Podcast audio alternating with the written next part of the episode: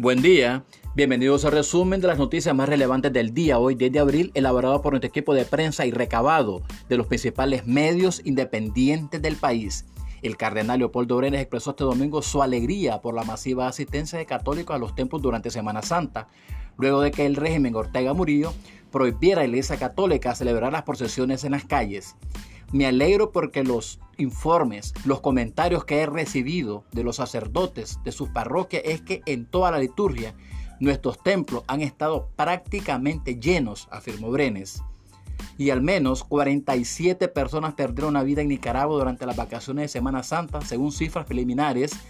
23 ciudadanos fallecieron por sumersión, mientras que 14 en accidentes de tránsito. Las principales causas fueron sumersión, accidentes de tránsito, homicidios y femicidios. De acuerdo con un monitoreo realizado por Despacho 505, los hechos se registraron entre el 2 y el 9 de abril.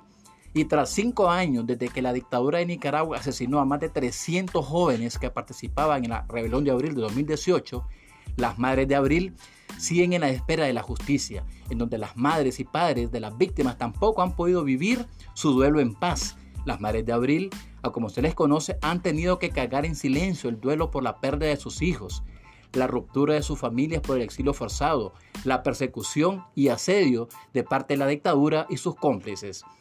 Y un monitoreo de azul y blanco registra 21 detenciones de ciudadanos nicaragüenses por ejercer su derecho a la libertad de culto en Semana Santa. El mayor número de incidentes se registraron en Masaya, seguido de Managua. En el reporte, el monitoreo Azul y Blanco informó que entre el 1 y el 9 de abril se registraron 71 incidentes relacionados a violaciones de derechos humanos durante Semana Santa. Contabilizan 14 amenazas, 9 hostigamientos, 21 detenciones, 2 represiones migratorias y 25 asedios a templos católicos en el marco de la Semana Mayor.